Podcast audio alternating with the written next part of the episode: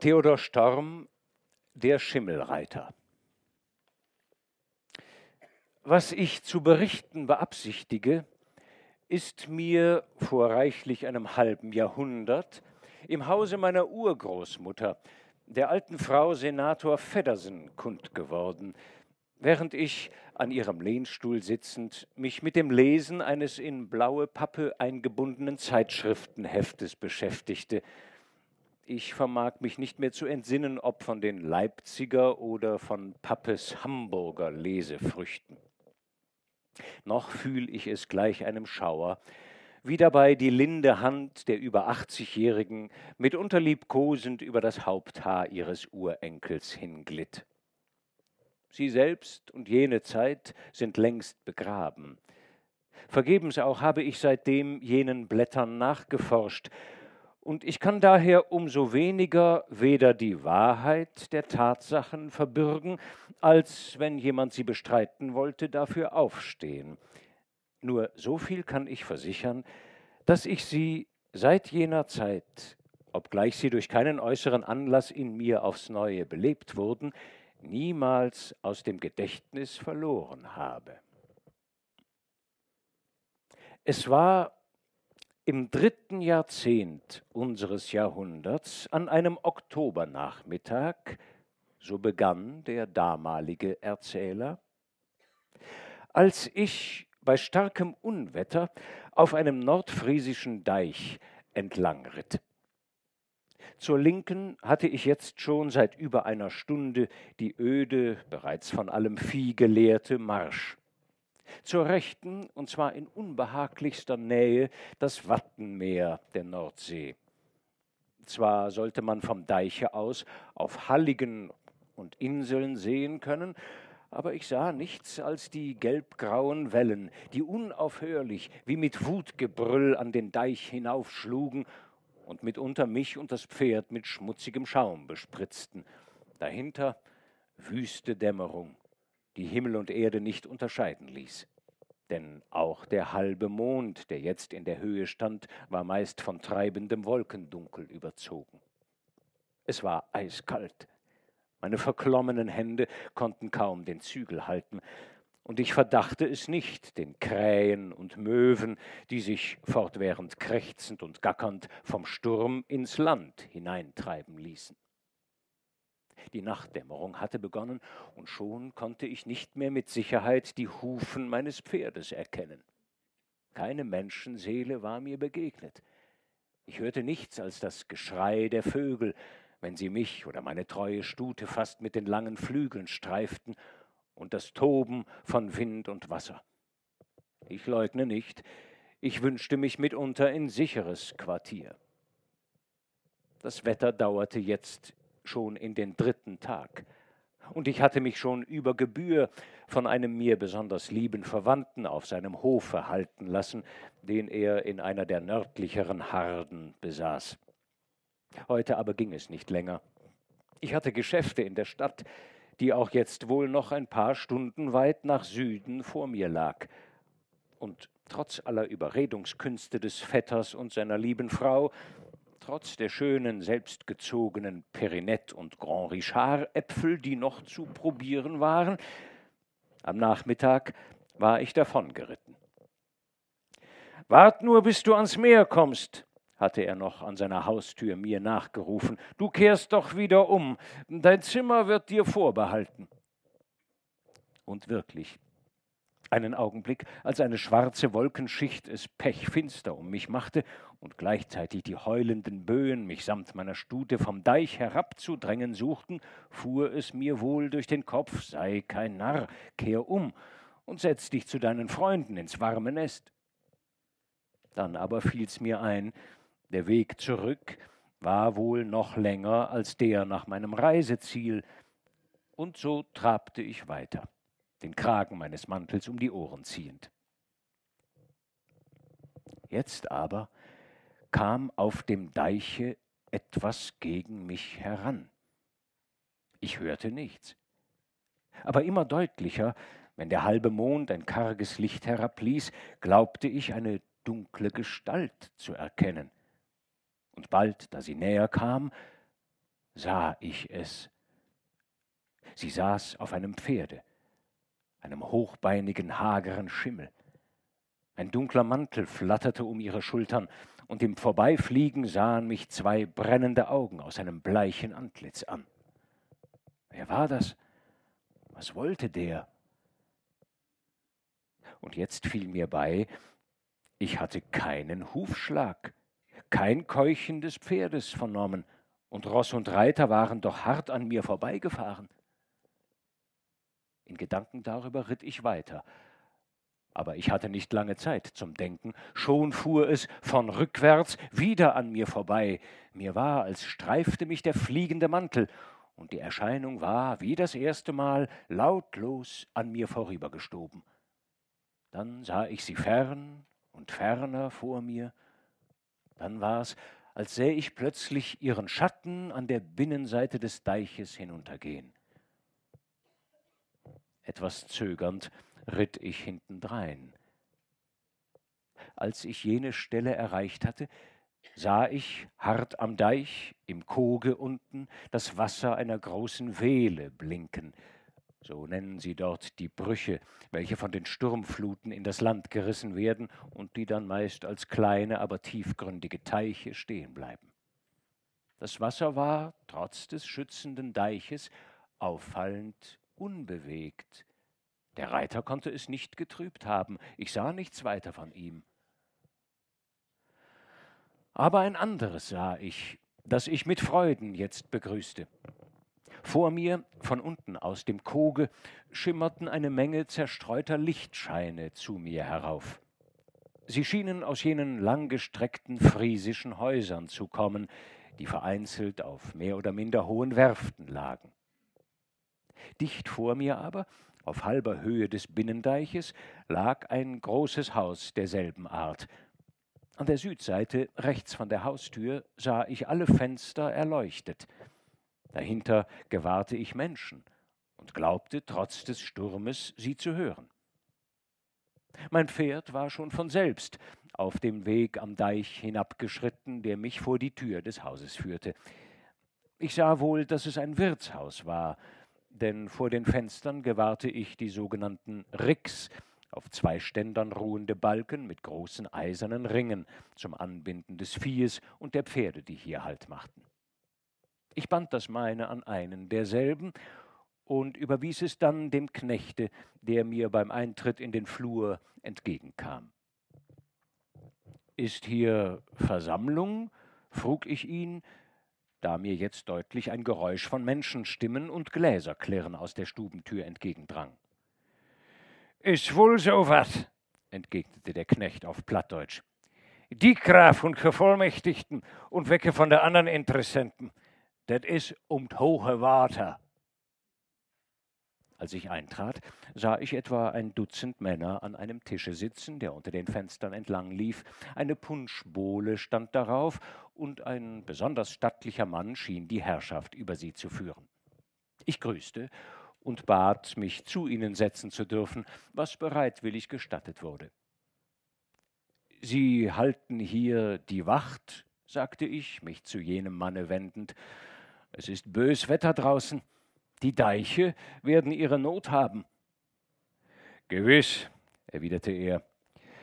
Wir hier an der Ostseite aber glauben, jetzt außer Gefahr zu sein. Nur drüben, an der anderen Seite ist's nicht sicher.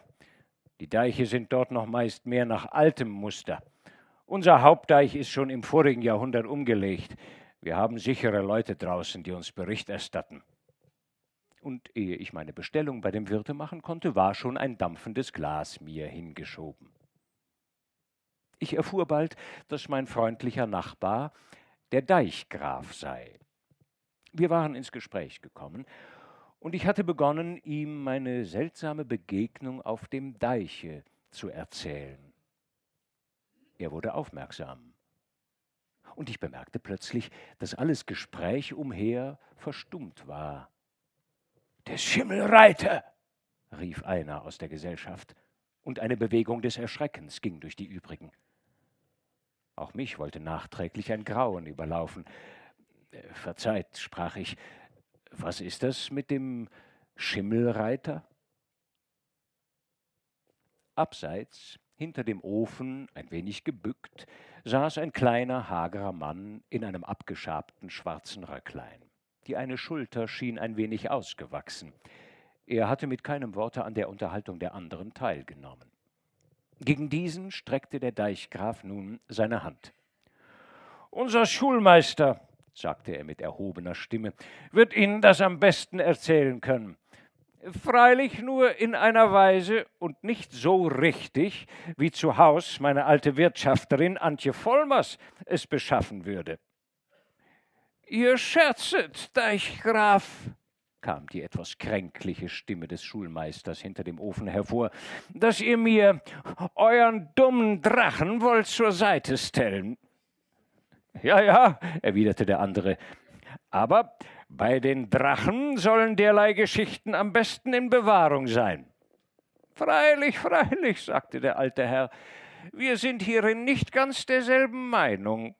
Und ein überlegenes Lächeln glitt über das feine Gesicht. Sie sehen wohl, raunte der Deichgraf mir ins Ohr, er ist immer noch ein wenig hochmütig. Er hat in seiner Jugend einmal Theologie studiert und ist nur einer verfehlten Brautschaft wegen hier in seiner Heimat als Schulmeister behangen geblieben. Dieser war inzwischen aus seiner Ofenecke hervorgekommen und hatte sich neben mir an den langen Tisch gesetzt. Erzählt nur, erzählt, Schulmeister, riefen ein paar der Jüngeren aus der Gesellschaft. Nun freilich, sagte der Alte, sich zu mir wendend, will ich gern zu Willen sein. Aber es ist viel Aberglaube dazwischen und eine Kunst, es ohne diesen zu erzählen. Ich muss euch bitten, den nicht auszulassen, erwiderte ich. Traut mir nur zu, dass ich schon selbst die Spreu vom Weizen sondern werde. Der Alte sah mich mit verständnisvollem Lächeln an. Nun also, sagte er, in der Mitte des vorigen Jahrhunderts, oder vielmehr, um genauer zu bestimmen, vor und nach derselben, gab es hier einen Deichgrafen, der von Deich- und Sielsachen mehr verstand, als Bauern und Hofbesitzer sonst zu verstehen pflegen. Aber es reichte doch wohl kaum, denn was die studierten Fachleute darüber niedergeschrieben, davon hatte er wenig gelesen. Sein Wissen hatte er sich, wenn auch von Kindesbeinen an, nur selber ausgesonnen. Ihr hörtet schon wohl, Herr, die Friesen rechnen gut und habet auch wohl schon über unseren Hans Mumsen von Fahretoft reden hören, der ein Bauer war und doch Buscholen und Seeuhren, Teleskopen und Orgeln machen konnte. Nun, ein Stück von solch einem Manne war auch der Vater des nachherigen Deichgrafen gewesen. Er hatte ein paar Fennen, wo er Raps und Bohnen baute, auch eine Kuh graste, ging im Herbst und Frühjahr auch aufs Land messen und saß im Winter, wenn der Nordwest von draußen kam und an seinen Läden rüttelte, zu ritzen und zu prickeln in der Stube. Der Junge saß meist dabei und sah über seine Fibel oder Bibel weg dem Vater zu, wie er maß und berechnete, und grub sich mit der Hand in seinen blonden Haaren.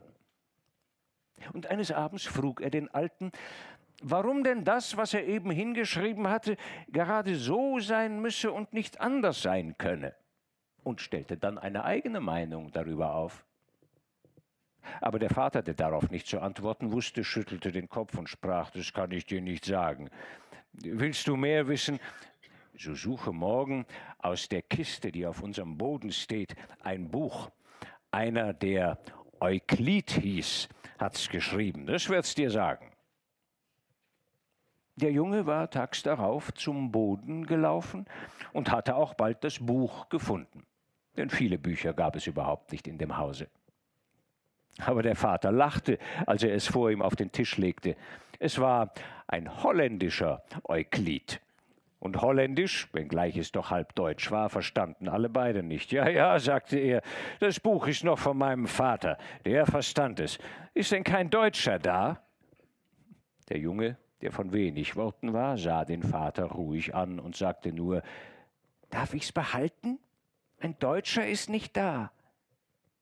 Und als der Alte nickte, wies er noch ein zweites, halb zerrissenes Büchlein vor. Auch das? frug er wieder. Nehmen Sie alle beide, sagte Tede Haien. Sie werden dir nicht viel nützen. Aber das zweite Buch war eine kleine holländische Grammatik. Und da der Winter noch lange nicht vorüber war, so hatte es, als endlich die Stachelbeeren in ihrem Garten wieder blühten, dem Jungen schon so weit geholfen, dass er den Euklid fast überall verstand.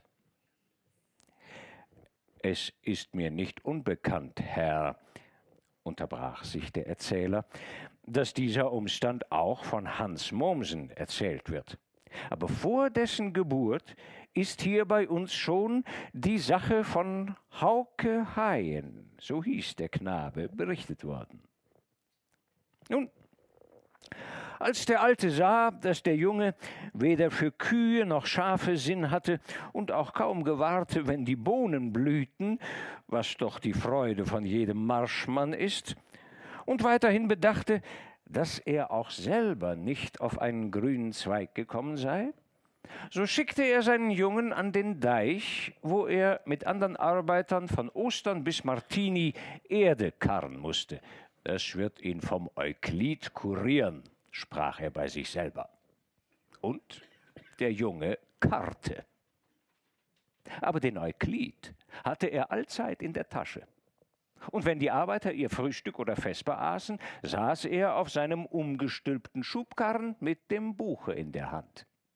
Und wenn im Herbst die Fluten höher stiegen und manch einmal die Arbeit eingestellt werden musste, dann ging er nicht mit den anderen nach Haus, sondern blieb, die Hände über die Knie gefaltet, an der abfallenden Seeseite des Deiches sitzen und sah stundenlang zu, wie die trüben Nordseewellen immer höher an die Grasnarbe des Deiches hinaufschlugen. Erst wenn ihm die Füße überspült waren und der Schaum ihm ins Gesicht spritzte, rückte er ein paar Fuß höher und blieb dann wieder sitzen. Er hörte weder das Klatschen des Wassers noch das Geschrei der Möwen und Strandvögel, die um oder über ihm flogen und ihn fast mit ihren Flügeln streiften, mit den schwarzen Augen in die seinen blitzend. Er sah auch nicht, wie vor ihm über die weite wilde Wasserwüste sich die Nacht ausbreitete. Was er allein hier sah, war der brandende Saum des Wassers, der, als die Flut stand, mit hartem Schlage immer wieder dieselbe Stelle traf und vor seinen Augen die Grasnarbe des steilen Deiches auswusch. Nach langem Hinstarren nickte er wohl langsam mit dem Kopfe oder zeichnete, ohne aufzusehen, mit der Hand eine weiche Linie in die Luft, als ob er dem Deiche damit einen sanfteren Abfall geben wollte wurde es so dunkel, dass alle Erdendinge vor seinen Augen verschwanden und nur die Flut ihm in die Ohren donnerte. Dann stand er auf und trabte halb durchnässt nach Hause. Als er so eines Abends zu seinem Vater in die Stube trat, der an seinen Messgeräten putzte, fuhr dieser auf, was treibst du da draußen? Du hättest ja versaufen können, die Wasser beißen heute in den Deich. Hauke sah ihn trotzig an. Ja, hörst du mich nicht? Ich sag, du hättest versaufen können. Ja, sagte Hauke. Ich bin doch nicht versoffen. Nein, erwiderte der Alte nach einer Weile und sah ihm wie geistesabwesend ins Gesicht. Diesmal noch nicht. Aber, sagte Hauke wieder, unsere Deiche sind nichts wert. Was sind die Deiche? Sie taugen nichts, Vater. Der Alte lachte ihm ins Gesicht. Was denn, Junge? Du bist wohl das Wunderkind aus Lübeck. Aber der Junge ließ sich nicht irren. Die Wasserseite ist zu steil. Wenn es einmal kommt, wie es mehr als einmal schon gekommen ist, so können wir hier auch hinterm Deich ersaufen. Der Alte holte seinen Kautabak aus der Tasche, drehte einen Schrot ab und schob ihn hinter die Zähne. Wie viel Karren hast du heut geschoben? frug er ärgerlich. denn er sah wohl, dass auch die Deicharbeit bei dem Jungen die Denkarbeit nicht hatte vertreiben können. Weiß nicht, sagte dieser, so was die anderen machten, vielleicht ein halbes Dutzend mehr. Aber die Deiche müssen anders werden. Nun, meinte der Alte und stieß ein Lachen aus, du kannst es ja vielleicht zum Deichgrafen bringen, dann mach sie anders. Ja, Vater, erwiderte der Junge. Der Alte sah ihn an und schluckte ein paar Mal. Dann ging er aus der Tür. Er wusste nicht, was er dem Jungen antworten sollte. Auch als zu Ende Oktobers die Deicharbeit vorbei war, blieb der Gang nordwärts nach dem Haff hinaus für Hauke Haien die beste Unterhaltung. Den Allerheiligen Tag, um den herum die Äquinoktialstürme zu tosen pflegen und von dem wir sagen, dass Friesland ihn wohl beklagen mag, erwartete er, wie heute die Kinder, das Christfest stand eine Springflut bevor. So konnte man sicher sein, er lag trotz Sturm und Wetter weit draußen am Deiche Mutterseelen allein. Und wenn die Möwen gackerten, wenn die Wasser gegen den Deich tobten und beim Zurückrollen ganze Fetzen von der Grasdecke mit ins Meer hinabrissen, dann hätte man Haukes zorniges Lachen hören können. Ihr könnt nichts Rechtes, schrie er in den Lärm hinaus so wie die Menschen auch nichts können. Und endlich, oft erst im Finstern, trabte er aus der weiten Öde den Deich entlang nach Hause.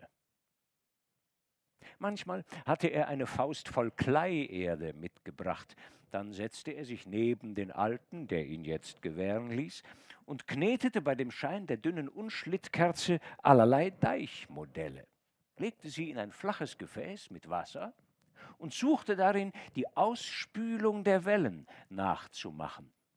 Oder er nahm seine Schiefertafel und zeichnete darauf das Profil der Deiche nach der Seeseite, wie es nach seiner Meinung sein musste. Mit denen zu verkehren, die mit ihm auf der Schulbank gesessen hatten, fiel ihm nicht ein. Auch schien es, als ob ihnen an dem Träumer nichts gelegen sei. Als es wieder Winter geworden und der Frost hereingebrochen war, wanderte er noch weiter, wohin er früher nie gekommen war, auf den Deich hinaus, bis die unabsehbare, eisbedeckte Fläche der Watten vor ihm lag. Im Februar, bei dauerndem Frostwetter, wurden angetriebene Leichen aufgefunden. Draußen am offenen Haff auf den gefrorenen Wellen hatten sie gelegen. Ein junges Weib, die dabei gewesen war, als man sie in das Dorf geholt hatte, stand redselig vor dem alten Haien. Glaubt nicht, dass sie wie Menschen aussahen, rief sie. Nein, wie die Seeteufel. So große Köpfe. Und sie hielt die ausgespreizten Hände von weitem gegeneinander. Knitterschwarz und blank wie frisch gebacken Brot. Und die Krabben hatten sie angeknabbert. Dem alten Haien war sowas just nichts Neues. Sie haben wohl seit November schon in See getrieben, sagte er gleichmütig. Hauke stand schweigend daneben. Aber sobald er konnte, schlich er sich auf den Deich hinaus. Es war nicht zu sagen, wollte er noch nach weiteren Toten suchen oder zog ihn nur das Grauen, das noch auf den jetzt verlassenen Stellen brüten musste. Er lief weiter und weiter, bis er einsam in der Öde stand, wo nur die Winde über den Deich wehten, wo nichts war als die klagenden Stimmen der großen Vögel, die rasch vorüberschossen. Zu seiner Linken die leere, weite Marsch, zur anderen Seite der unabsehbare Strand mit seiner jetzt vom Eise schimmernden Fläche der Watten. Es war, als liege die ganze Welt in weißem Tod. Hauke aber blieb oben auf dem Deiche stehen, und seine scharfen Augen schweiften weit umher. Von Toten war jetzt nichts mehr zu sehen, nur wo die jetzt unsichtbaren Wattströme sich darunter drängten, hob und senkte die Eisfläche sich in stromartigen Wellen. Er lief nach Hause. Aber an einem der nächsten Abende war er wiederum da draußen. Auf jenen Stellen war jetzt das Eis gespalten. Wie Rauchwolken stieg es aus den Rissen. Und über das ganze Watt spann sich ein Netz von Dampf und Nebel, das sich seltsam mit der Dämmerung des Abends mischte. Hauke sah mit starren Augen darauf hin, denn in dem Nebel schritten dunkle Gestalten auf und ab. Sie schienen ihm so groß wie Menschen, würdevoll, aber mit seltsamen, erschreckenden Gebärden. Mit langen Nasen und Hälsen sah er sie fern an den rauchenden Spalten auf und ab spazieren. Plötzlich begannen sie wie Narren unheimlich auf und ab zu springen, die Großen über die Kleinen und die Kleinen gegen die Großen. Dann breiteten sie sich aus und verloren alle Form. Was wollen die? Sind es die Geister der Ertrunkenen? dachte Hauke. Hojo! Schrie er laut in die Nacht hinaus. Aber die draußen kehrten sich nicht an seinen Schrei, sondern trieben ihr wunderliches Wesen fort. Da kamen ihm die furchtbaren norwegischen Seegespenster in den Sinn, von denen ein alter Kapitän ihm einst erzählt hatte, die statt des Angesichts einen stumpfen Pull von Seegras auf dem Rumpf tragen. Aber er lief nicht fort, sondern bohrte die Hacken seiner Stiefel fest in den Klei des Deiches und sah starr dem possenhaften Unwesen zu, das in der einfallenden Dämmerung vor seinen Augen fortspielte. Seid ihr auch hier bei uns? sprach er mit harter Stimme. Ihr sollt mich nicht vertreiben! Und erst als die Finsternis alles bedeckte, schritt er steifen, langsamen Schrittes heimwärts. Aber hinter ihm drein kam es, wie Flügelrauschen und hallendes Geschrei, er jedoch sah sich nicht um, er ging auch nicht schneller und kam erst spät nach Hause. Doch niemals soll er seinem Vater oder einem anderen davon erzählt haben. Erst viele Jahre später hat er sein blödes Mädchen, womit später der Herrgott ihn belastete, um dieselbe Tages- und Jahreszeit mit sich auf den Deich hinausgenommen, und dasselbe Wesen soll sich derzeit draußen auf den Watten gezeigt haben. Aber er hat ihr gesagt, sie solle sich nicht fürchten, das seien nur die Fischreiher und die Krähen, die im Nebel so groß und fürchterlich erschienen, die holten sich Fische aus den offenen Spalten. Ja, weiß Gott, Herr, unterbrach sich der Schulmeister, es gibt auf Erden allerlei Dinge, die ein ehrlich Christenherz verwirren können. Aber der Hauke war weder ein Narr noch ein Dummkopf. Da ich nichts erwiderte, wollte er fortfahren. Aber unter den übrigen Gästen, die bisher lautlos zugehört hatten, entstand eine plötzliche Bewegung. Erst einzelne, dann fast alle wandten sich dem Fenster zu. Draußen, man sah es durch die unverhangenen Fenster, trieb der Sturm die Wolken und Licht und Dunkel jagten durcheinander. Auch mir war es, als hätte ich den hageren Reiter auf seinem Schimmel vorbeisausen gesehen. Warte ein wenig, Schulmeister, sagte der Deichgraf leise. Ihr braucht euch nicht zu fürchten, Deichgraf, erwiderte der. Ich hab ihn ja nicht geschmäht und hab auch dessen keine Ursache. Naja, meinte der andere, lass er sein Glas nur wieder füllen. Und nachdem das geschehen war und die Zuhörer, meist mit etwas verdutzten Gesichtern, sich wieder zu ihm gewandt hatten, fuhr er in seiner Geschichte fort. So für sich und am liebsten nur mit Wind und Wasser und mit den Bildern der Einsamkeit verkehrend, wuchs Hauke zu einem langen, hageren Burschen auf. Er war schon über ein Jahr lang eingesegnet, konfirmiert. Da wurde es auf einmal anders mit ihm. Und das kam von dem alten weißen Angora-Kater, welchen der alten Trin Jans einst ihr später verunglückter Sohn von einer spanischen Seereise mitgebracht hatte. Trin wohnte ein gut Stück hinaus auf dem Deiche in einer kleinen Karte. Und wenn die Alte in ihrem Hause herumarbeitete, so pflegte diese Unform von einem Kater vor der Haustür zu sitzen und in den Sommertag und nach den vorüberfliegenden Kiebitzen hinaus zu blinzeln. Ging Hauke vorbei, so mauzte der Kater ihn an, und Hauke nickte ihm zu. Die beiden wussten, was sie miteinander hatten. Nun aber war es einmal im Frühjahr, und Hauke lag nach seiner Gewohnheit oft draußen am Deich und ließ sich von der schon kräftigen Sonne bescheinen. Er hatte sich tags zuvor droben auf der Geest die Taschen voll von Kieseln gesammelt, und als in der Ebbezeit die Watten bloßgelegt waren und die kleinen grauen Strandläufer schreiend darüber hinhuschten, holte er jählings einen Stein hervor und warf ihn nach den Vögeln. Er hatte das von Kindesbeinen an geübt. Und meistens blieb einer auf dem Schlicke liegen. Solchenfalls lief er hinaus und holte sich seine Beute. Saß der Kater bei seiner Rückkehr noch vor der Haustür, dann schrie das Tier vor nicht zu bergender Raubgier, so lange, bis Hauke ihm einen der erbeuteten Vögel zuwarf. Als er heute seine Jacke auf der Schulter heimging, trug er einen ihm noch unbekannten, aber wie mit bunter Seide und Metall gefiederten Vogel mit nach Hause, und der Kater mauzte wie gewöhnlich, als er ihn kommen sah.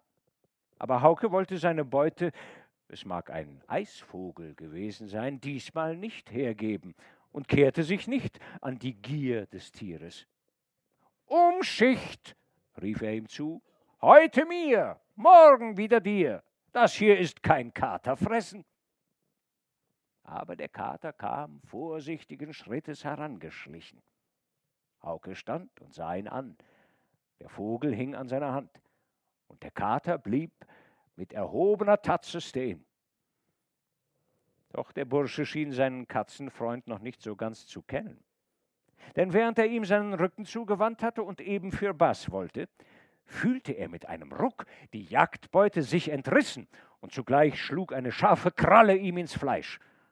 Ein Grimm, wie gleichfalls eines Raubtiers, flog dem jungen Menschen ins Blut. Er griff wie rasend um sich und hatte den Räuber schon am Genicke gepackt. Mit der Faust hielt er das mächtige Tier empor und würgte es, dass die Augen ihm aus dem Kopfe quollen, nicht achtend, dass die starken Hintertatzen ihm den Arm zerfleischten. Hoio! schrie er und packte ihn noch fester. Wollen sehen, wer von uns beiden am längsten aushält. Plötzlich fielen die Hinterbeine der großen Katze schlaff herunter.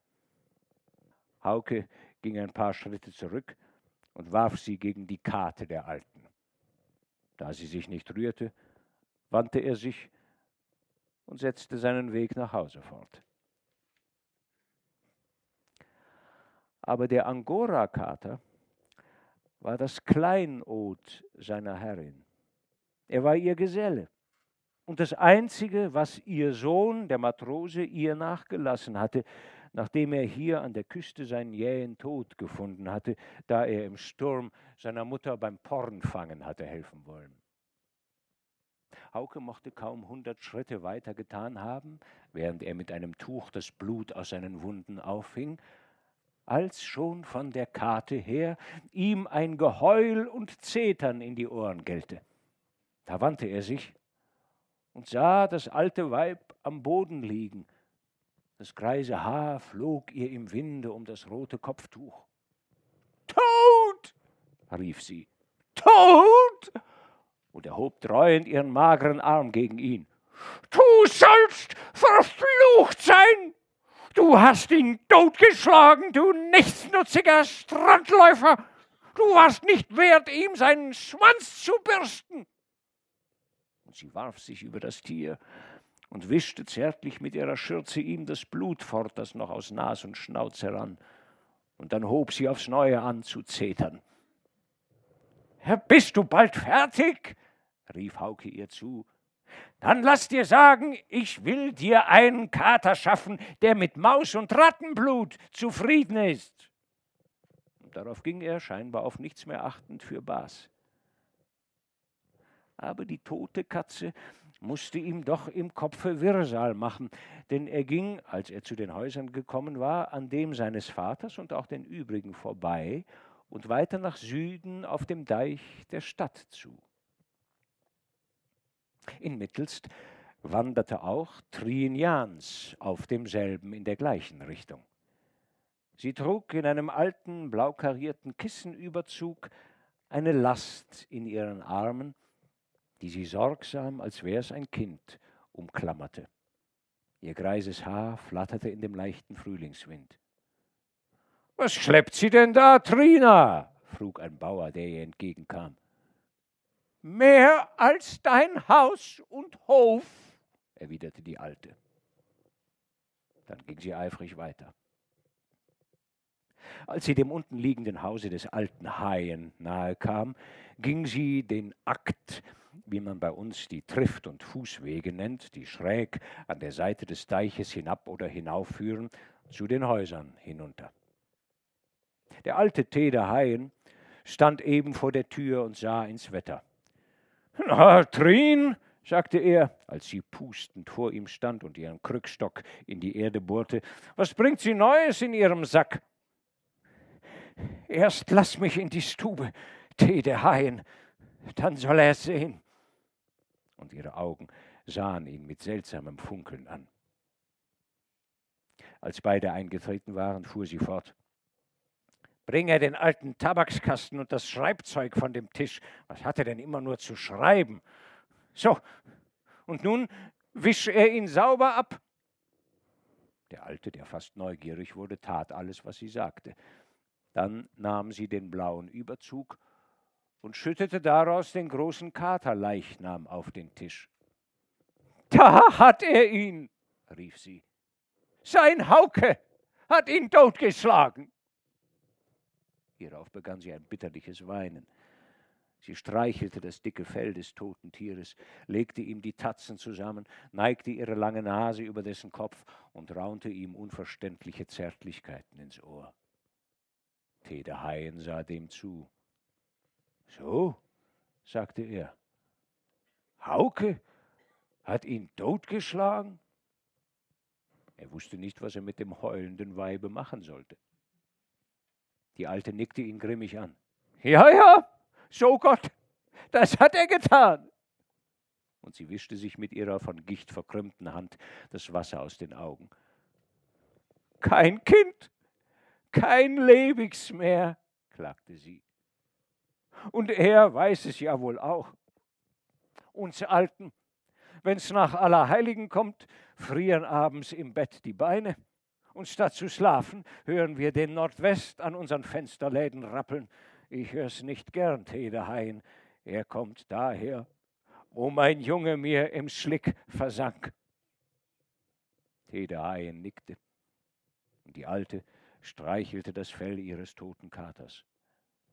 Der aber, begann sie wieder, wenn ich winters am Spinnrad saß, dann saß er bei mir und spann auch und sah mich an mit seinen grünen Augen.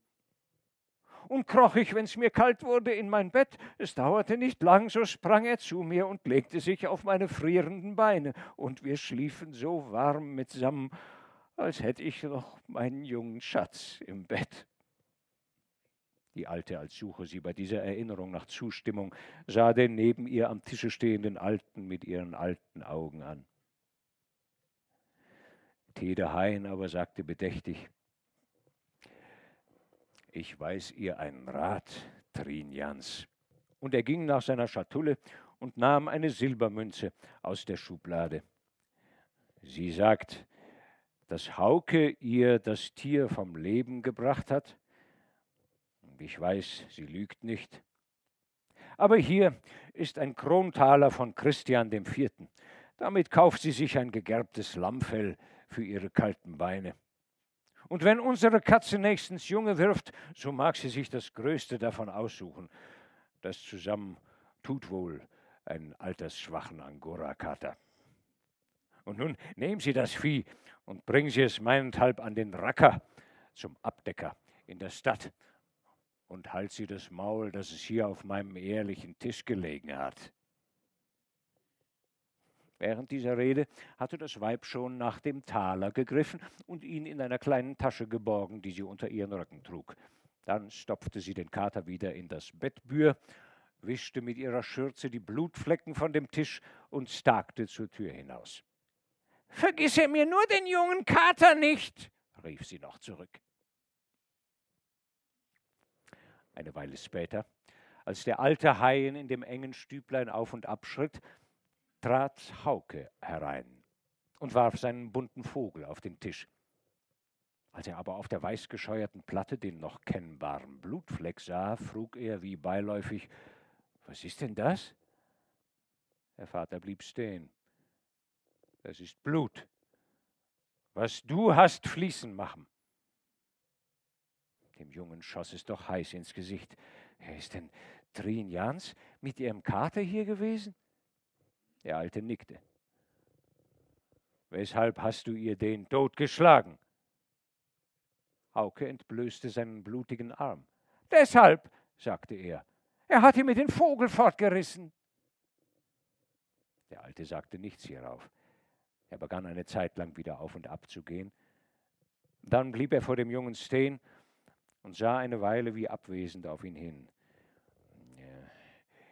Das mit dem Kater, habe ich rein gemacht, sagte er dann. Aber siehst du, Hauke, die Karte ist hier zu klein. Zwei Herren können darauf nicht sitzen. Es ist nun Zeit. Du musst dir einen Dienst besorgen. Ja, Vater, entgegnete Hauke, hab dergleichen auch gedacht. Warum? Ja, man wird grimmig in sich, wenn man es nicht an einem ordentlichen Stück Arbeit auslassen kann. So, sagte der Alte. Und darum hast du den Angora totgeschlagen? Es könnte leicht noch schlimmer werden. Er mag wohl recht haben, Vater. Aber der Deichgraf hat seinen Kleinknecht fortgejagt. Das könnte ich schon verrichten. Der Alte begann wieder auf und ab zu gehen und spritzte dabei die schwarze Tabaksjauche von sich. Der Deichgraf ist ein Dummkopf, dumm wie eine Saatgans. Er ist nur Deichgraf, weil sein Vater und Großvater es gewesen sind und wegen seiner 29 Fennen. Wenn Martini herankommt und hernach die Deich- und Zielrechnungen abgetan werden müssen, dann füttert er den Schulmeister mit Ganzbraten und Met und Weizenkringeln und sitzt dabei und nickt, wenn der mit seiner Feder die Zahlenreihen hinunterläuft und sagt, ja, ja, Herr Schulmeister, Gott vergönn's ihm, was kann er rechnen? Wenn aber der Schulmeister einmal nicht kann oder auch nicht will, dann muss er selber dran und sitzt und schreibt und streicht wieder aus und der große dumme Kopf wird ihm rot und heiß und die Augen quellen wie Glaskugeln, als wollte das bisschen Verstand da heraus. Der Junge stand gerade auf vor dem Vater und wunderte sich, was der reden könne. So hatte er es noch nicht von ihm gehört. Ja, Gott tröst, sagte er, dumm ist er wohl, aber seine Tochter Elke, die kann rechnen. Der Alte sah ihn scharf an. Ahoi, Hauke, rief er, was weißt du von Elke Volkerts? Nichts, Vater. Der Schulmeister hat's mir nur erzählt. Der Alte antwortete nicht darauf, er schob nur bedächtig seinen Tabaksknoten aus einer Backe hinter die andere. Ja, und du denkst, sagte er dann, du wirst dort auch mitrechnen können? Ja, Vater, das möchte schon gehen, erwiderte der Sohn, und ein ernstes Zucken lief um seinen Mund. Der Alte schüttelte den Kopf. No, meinethalb. Dann versuch einmal dein Glück. Dank auch, Vater, sagte Hauke. und stieg zu seiner Schlafstatt auf dem Boden. Hier setzte er sich auf die Bettkante und sann, weshalb ihn denn sein Vater um Elke Volkerts angerufen habe. Hm, er kannte sie freilich, das ranke Mädchen mit dem bräunlichen, schmalen Antlitz und den dunklen Brauen, die über den trotzigen Augen und der schmalen Nase ineinander liefen. Doch hatte er kaum noch ein Wort mit ihr gesprochen. Nun, wenn er zu dem alten Tede Volkerts ging, wollte er sie doch besser darauf ansehen, was es mit dem Mädchen auf sich habe. Und jetzt gleich wollte er gehen, damit kein anderer ihm die Stelle abjage, es war ja kaum noch Abend. Und so zog er seine Sonntagsjacke und seinen besten Stiefel an und machte sich guten Mutes auf den Weg. Das langgestreckte Haus des Deichgrafen war durch seine hohe Werfte, besonders aber durch den höchsten Baum des Dorfes, eine gewaltige Esche, schon von weitem sichtbar. Der Großvater des jetzigen, der erste Deichgraf des Geschlechtes, hatte an seinem Hochzeitsmorgen diesen Baum gepflanzt, der noch jetzt mit seiner immer mächtiger werdenden Blätterkrone in dem hier unablässigen Winde wie von alten Zeiten rauschte. Als nach einer Weile der lang aufgeschossene Hauke die hohe Werfte hinaufstieg, sah er droben die Tochter des Hauswirts neben der niedrigen Haustür stehen. Ihr einer etwas hagerer Arm hing schlaff herab, die andere Hand schien im Rücken nach dem Eisenring zu greifen, von denen je einer zu beiden Seiten der Tür in der Mauer war, damit, wer vor das Haus ritt, sein Pferd daran befestigen könne.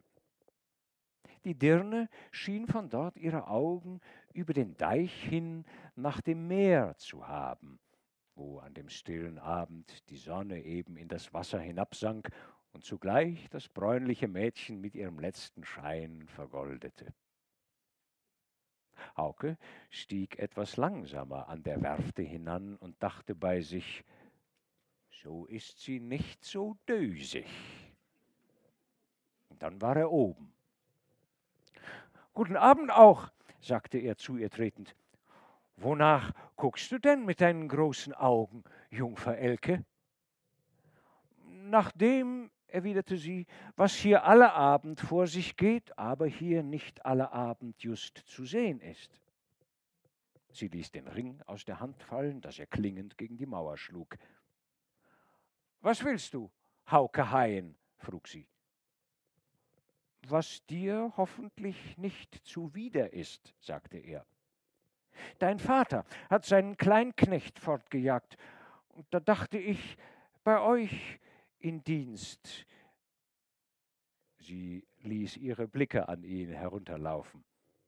Na, du bist noch so was schlantrig, Hauke, sagte sie. Aber uns dienen zwei feste Augen besser als zwei feste Arme. Sie sah ihn dabei fast düster an. Aber Hauke hielt ihr tapfer stand. Na komm, fuhr sie fort, der Wirt ist in der Stube. Lass uns hineingehen.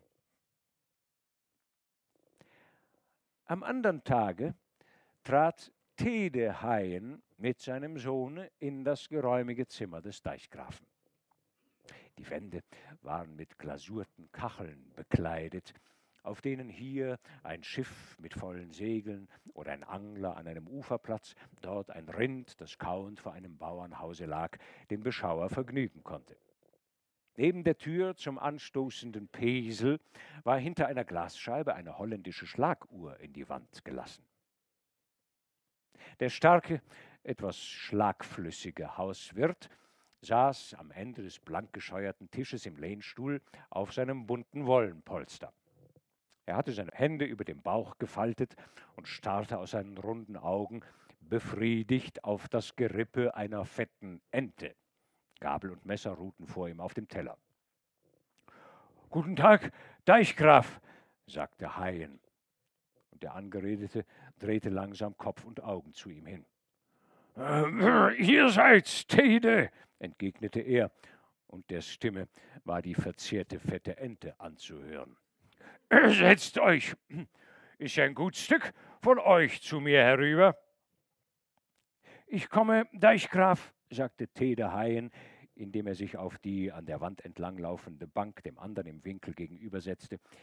Ihr habt Verdruss mit eurem Kleinknecht gehabt und seid mit meinem Jungen einig geworden, ihn an dessen Stelle zu setzen? Der Deichgraf nickte. Ja, ja, Tede. Aber was meint ihr mit Verdruss? Wir Marschleute haben, Gott tröst uns, was dagegen einzunehmen. Und er nahm das vor ihm liegende Messer und klopfte wie liebkosend auf das Gerippe der armen Ente. Es war mein Leibvogel, setzte er behaglich lachend hinzu. Sie fraß mir aus der Hand. Ich dachte, sagte der alte Haien das letzte überhörend, der Bengel hätte euch Unheil im Stall gemacht. Unheil, ja, Tede, freilich Unheil genug.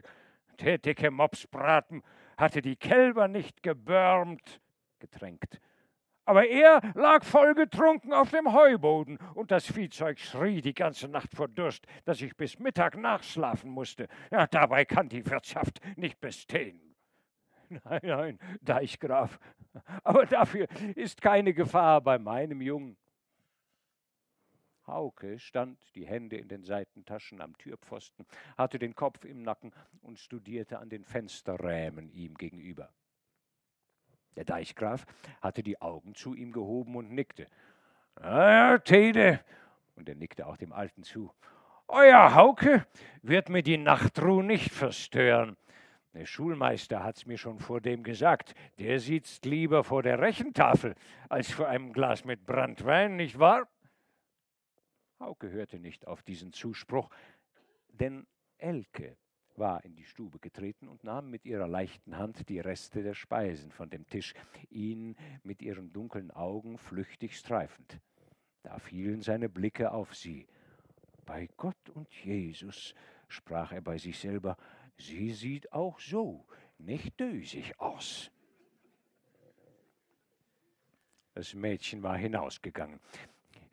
Ihr wisst, Tede, begann der Deichgraf wieder, unser Herrgott hat mir einen Sohn versagt. Ja, ja, Deichgraf. Aber lasst euch das nicht kränken, entgegnete der andere. Denn im dritten Gliede soll der Familienverstand ja verschleißen. Euer Großvater, das wissen wir noch alle, war einer, der das Land geschützt hat. Der Deichgraf, nach einigem Besinnen, sah schier verdutzt aus. Wie meint ihr das, Tederhain? Ich bin ja doch im dritten Gliede. Äh, ja, so, nicht für ungut, Deichgraf, es geht so die Rede, ne? Und Tede Haien sah den alten Würdenträger mit etwas boshaften Augen an. Der aber sprach, ihr müsst euch von alten Weibern dergleichen Torheit nicht aufschwatzen lassen, Tede Haien. Ihr kennt meine Tochter nicht. Die rechnet mich selber dreimal um und um. Ich wollte nur sagen, euer Hauke wird außer im Felde auch hier in meiner Stube mit Feder und Rechenstift so manches profitieren können, was ihm nicht schaden wird. Ja, ja, Deichgraf, das wird er. Da habt ihr völlig recht, sagte der alte Haien und begann dann noch einige Vergünstigungen bei dem Mietkontrakt sich auszubedingen, die abends vorher von seinem Sohne nicht bedacht waren. So sollte dieser außer leinenen Hemden im Herbst auch noch acht Paar wollene Strümpfe als Zugabe seines Lohnes genießen, so wollte er selbst ihn im Frühling acht Tage bei der eigenen Arbeit haben und was dergleichen mehr war. Aber der Deichgraf war zu allem willig. Hauke Haien schien ihm eben der rechte Kleinknecht.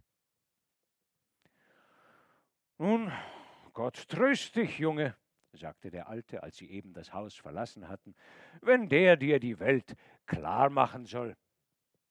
Aber Hauke erwiderte nur, lass er nur, Vater, es wird schon alles werden. Und Hauke hatte so Unrecht nicht gehabt. Die Welt, oder was ihm die Welt bedeutete, wurde ihm klarer, je länger sein Aufenthalt in diesem Hause dauerte. Einer freilich war im Hause, für den er nicht der Rechte zu sein schien. Das war der Großknecht Ole Peters, ein tüchtiger Arbeiter und ein maulfertiger Geselle.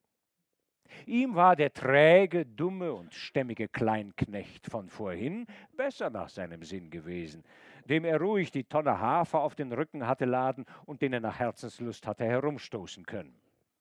Dem noch stilleren, aber ihn geistig überragenden Hauke vermochte er in solcher Weise nicht beizukommen. Er hatte eine gar zu eigene Art, ihn anzublicken. Trotzdem verstand er es, Arbeiten für ihn auszusuchen, die seinem noch nicht gefesteten Körper hätten gefährlich werden können. Und Hauke, wenn der Großknecht sagte, Du hättest den dicken Nis nur sehen sollen, dem ging es von der Hand, fasste nach Kräften an und brachte es, wenn auch mit Mühsal, doch zu Ende. Ein Glück war es für ihn, dass Elke selbst oder durch ihren Vater das meistens abzustellen wusste. Tja, man mag wohl fragen, was mitunter ganz fremde Menschen aneinander bindet. Vielleicht, sie waren beide geborene Rechner. Und das Mädchen konnte ihren Kameraden in der groben Arbeit nicht verderben sehen. Der Zwiespalt zwischen Groß- und Kleinknecht wurde auch im Winter nicht besser, als nach Martini die verschiedenen Deichrechnungen zur Revision eingelaufen waren. Und nun war es an einem Maiabend, aber es war Novemberwetter, von drinnen im Hause hörte man draußen hinterm Deich die Brandung donnern. Hauke, rief der Hausherr, komm mal rein. Nun magst du weisen, ob du rechnen kannst. Uns wert, entgegnete dieser, denn so nennen hier die Leute ihre Herrschaft. Ich, ich soll aber erst das Jungvieh füttern. Elke, rief der Deichgraf, wo bist du, Elke? Geh zu Ole und sag ihm, er soll das Jungvieh füttern. Hauke soll rechnen. Und Eilke eilte in den Stall und machte dem Großknecht die Bestellung, der eben damit beschäftigt war, das über Tag gebrauchte Pferdegeschirr wieder an seinen Platz zu hängen. Ole Peters schlug mit einer Trense gegen den Ständer, als wolle er sie kurz und klein haben. Hol der Teufel diesen verfluchten Schreiberknecht! Sie hörte die Worte noch, bevor sie die Stalltür wieder geschlossen hatte. Nun, frug der Alte, als sie in die Stube trat. Ole wollte es schon besorgen, sagte die Tochter, ein wenig sich die Lippen beißend, und setzte sich Hauke gegenüber auf einen grob geschnitzten Holzstuhl, wie sie noch derzeit hier an Winterabenden im Hause selbst gemacht wurden. Sie hatte aus einem Schubkasten einen weißen Strumpf mit rotem Vogelmuster genommen, an dem sie nun weiterstrickte. Die langbeinigen Kreaturen darauf mochten wohl Reiher oder Störche bedeuten sollen. Hauke saß ihr gegenüber in seiner Rechnerei vertieft. Der Deichgraf selbst ruhte in seinem Lehnstuhl und blinzelte ab und zu schläfrig nach Haukes Feder. Auf dem Tisch brannten wie immer im Deichgrafenhause zwei Unschlittkerzen und vor den beiden in Blei gefassten Fenstern waren von außen die Läden vorgeschlagen und von innen zugeschroben. Mochte der Wind nun poltern, wie er wollte. Mitunter hob Hauke seinen Kopf von der Arbeit und blickte einen Augenblick nach den Vogelstrümpfen oder auch nach dem schmalen, ruhigen Gesicht des Mädchens.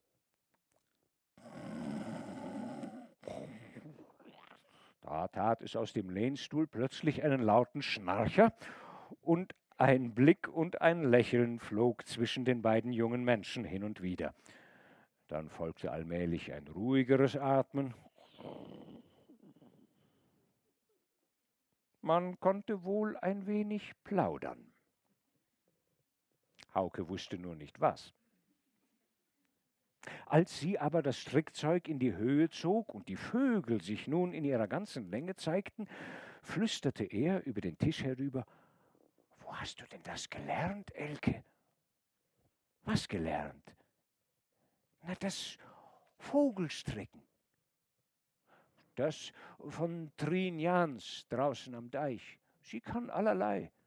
Sie war vor Zeiten einmal bei meinem Großvater hier in Dienst. Da warst du aber wohl noch nicht geboren? Ich denke wohl nicht. Aber sie ist noch oft ins Haus gekommen.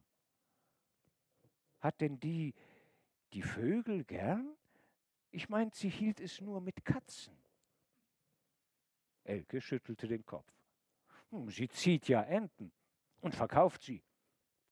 Aber im vorigen Frühjahr, als du den Angora totgeschlagen hattest, sind ihr hinten im Stall die Ratten dazwischen gekommen. Und nun will sie sich vorn am Haus einen anderen Stall bauen. So, sagte Hauke und zog einen leisen Pfiff durch die Zähne. Dazu hat sie von der Geest sich Lehm und Steine hergeschleppt. Aber dann kommt sie in den Binnenweg mit dem neuen Stall. Hat sie denn Konzession? Weiß ich nicht, meinte Elke. Aber er hatte das letzte Wort so laut gesprochen, dass der Deichgraf aus seinem Schlummer auffuhr. Was? Konzession? frug er und sah fast wild von einem zu der anderen. Was soll, was soll Konzession? Als aber Hauke ihm dann die Sache vorgetragen hatte, klopfte er ihm lachend auf die Schulter. Ei was, der Binnenweg ist breit genug. Gott löst den Deichgrafen, sollte er sich auch noch um Entenställe kümmern. Hauke fiel es aufs Herz, dass er die Alte mit ihren jungen Enten den Ratten sollte preisgegeben haben, und er ließ sich mit dem Einwand abfinden. Aber uns wert, begann er dann wieder, es tät wohl dem und jenem ein kleiner Zwicker gut. Und wollet ihr ihn nicht selber greifen, so zwicket den Gevollmächtigten, der auf die Deichordnung passen soll. Wie? Was sagt der Junge? Der Deichgraf setzte sich vollends auf, und Elke ließ ihren Strumpf sinken und wandte das Ohr hinüber. Ja, uns wert, fuhr Hauke fort. Ihr habt doch schon die Frühlingsschau gehalten. Und trotzdem hat Peter Jansen auf seinem Stück das Unkraut auch heute noch nicht gebuscht. Und dicht daneben, ich weiß nicht, wem es gehört, ist an der Außenseite eine ganze Wiege in dem Deich. Bei Schönwetter liegt es immer voll von kleinen Kindern, die sich darin wälzen. Aber Gott bewahr uns vor Hochwasser. Die Augen des alten Deichgrafen waren immer größer geworden. Und dann, sagte Hauke noch, ja was denn noch, Junge? Bist du noch nicht fertig? Und es klang, als sei die Rede seines Kleinknechts ihm schon zu viel geworden. Ja, dann uns wert, sprach Hauke weiter. Ihr kennt doch die dicke Vollina, die Tochter vom bevollmächtigten Harders, die immer ihres Vaters Pferde aus der Fenne holt. Wenn die mit ihren runden Waden auf der alten Stute sitzt, hü hopp, so geht's allemal schräg an der Dosierung den Deich hinan. Hauke bemerkte erst jetzt, dass Elke ihre klugen Augen auf ihn gerichtet hatte und leise den Kopf schüttelte. Er schwieg. Aber ein Faustschlag, den der Alte auf den Tisch tat, dröhnte ihm in die Ohren. Ja, da soll doch das Wetter dreinschlagen, rief er. Und Hauke erschrak beinahe über die Bärenstimme, die plötzlich hier hervorbrach. Zur Brüche! Notier mir das dicke Mensch zur Brüche, Hauke. Die Dirne hat mir im letzten Sommer drei junge Enten weggefangen. Ja, ja, notier nur, wiederholte er, als Hauke zögerte. Ich glaube sogar, es waren vier. Ei, Vater, sagte Elke. War es nicht die Otter, die die Enten nahm? Eine große Otter, rief der Alte schnaufend. Wird doch die dicke Volina und eine Otter auseinander kennen. Nein, nein, vier Enten, notier mir das, Hauke.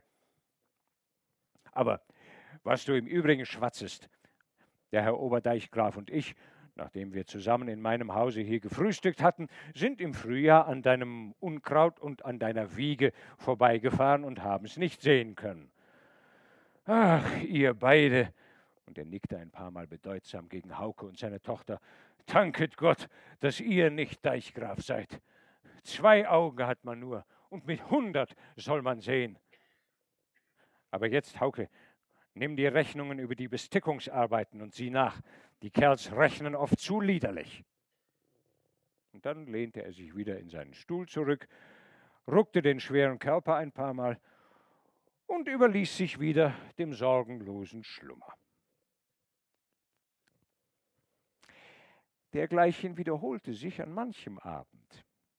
Hauke hatte scharfe Augen und unterließ es nicht, wenn sie beisammen saßen, das eine oder andere von schädlichem Tun oder Unterlassen in Deichsachen dem Alten vor die Augen zu rücken. Und da dieser sie nicht immer schließen konnte, so kam unversehens ein lebhafterer Geschäftsgang in die Verwaltung. Und die, welche früher im alten Schlendrian fortgesündigt hatten und jetzt unerwartet ihre frevlen oder faulen Finger geklopft fühlten, sahen sich unwillig und verwundert um, woher die Schläge denn gekommen seien. Und Ole, der Großknecht, säumte nicht, möglichst weit die Offenbarung zu verbreiten und dadurch gegen Hauke und auch gegen seinen Vater, der doch die Mitschuld tragen musste, in diesen Kreisen einen Widerwillen zu erregen.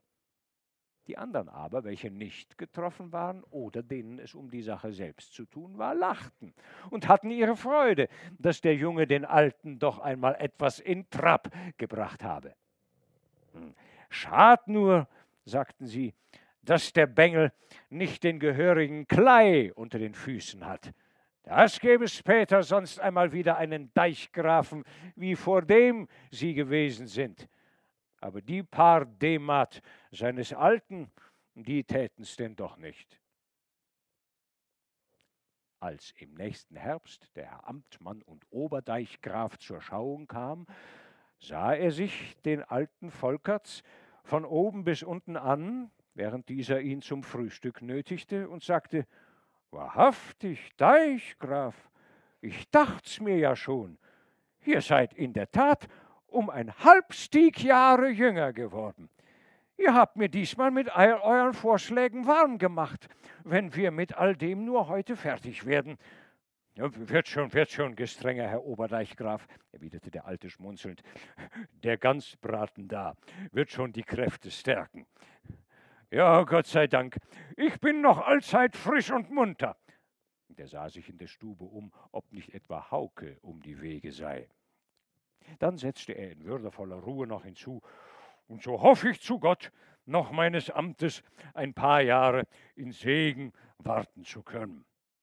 Ja, und darauf, lieber Deichgraf, erwiderte der Oberdeichgraf, sich erhebend, wollen wir dieses Glas zusammen trinken. Elke, die das Frühstück bestellt hatte, ging eben, während die Gläser aneinander klangen, mit leisem Lachen aus der Stubentür. Dann holte sie eine Schüssel Abfall aus der Küche und ging durch den Stall, um es vor der Außentür dem Federvieh vorzuwerfen. Im Stall stand Hauke Haien und steckte gerade den Kühen, die man der argen Witterung wegen schon jetzt hatte heraufnehmen müssen, mit der Furke Heu in ihre Raufen. Als er aber das Mädchen kommen sah, stieß er die Furke auf den Grund. No, Elke, sagte er. Sie blieb stehen und nickte ihm zu. Hauke, eben hättest du drin sein müssen. Warum denn, Elke? Der Herr Oberdeichgraf hat den Wirt gelobt. Na ja, was tut das mir? Äh, nein, nein, ich meine, den Deichgrafen hat er gelobt. Ein dunkles Rot flog über das Gesicht des jungen Menschen. Ja, ich weiß wohl, wohin du damit segeln willst. Na, werd nicht rot, Hauke. Du warst es ja doch eigentlich, den der Oberdeichgraf lobte. Hauke sah sie mit halbem Lächeln an. Ja, aber, aber du doch auch, Elke, sagte er. Aber sie schüttelte den Kopf. Nein, nein, Hauke. Als ich allein der Helfer war, da wurden wir nicht gelobt. Ich kann ja auch nur rechnen. Du aber siehst draußen alles, was der Deichgraf doch wohl selber sehen sollte. Du hast mich ausgestochen. Das habe ich nicht gewollt. Dich am mindesten, sagte Hauke zaghaft, und er stieß den Kopf einer Kuh zur Seite. Na komm, Rotbund, friss mir doch nicht die Furke auf, sollst ja alles haben. Denk nur nicht, dass mir's leid tut, Hauke, sagte nach kurzem Sinnen das Mädchen.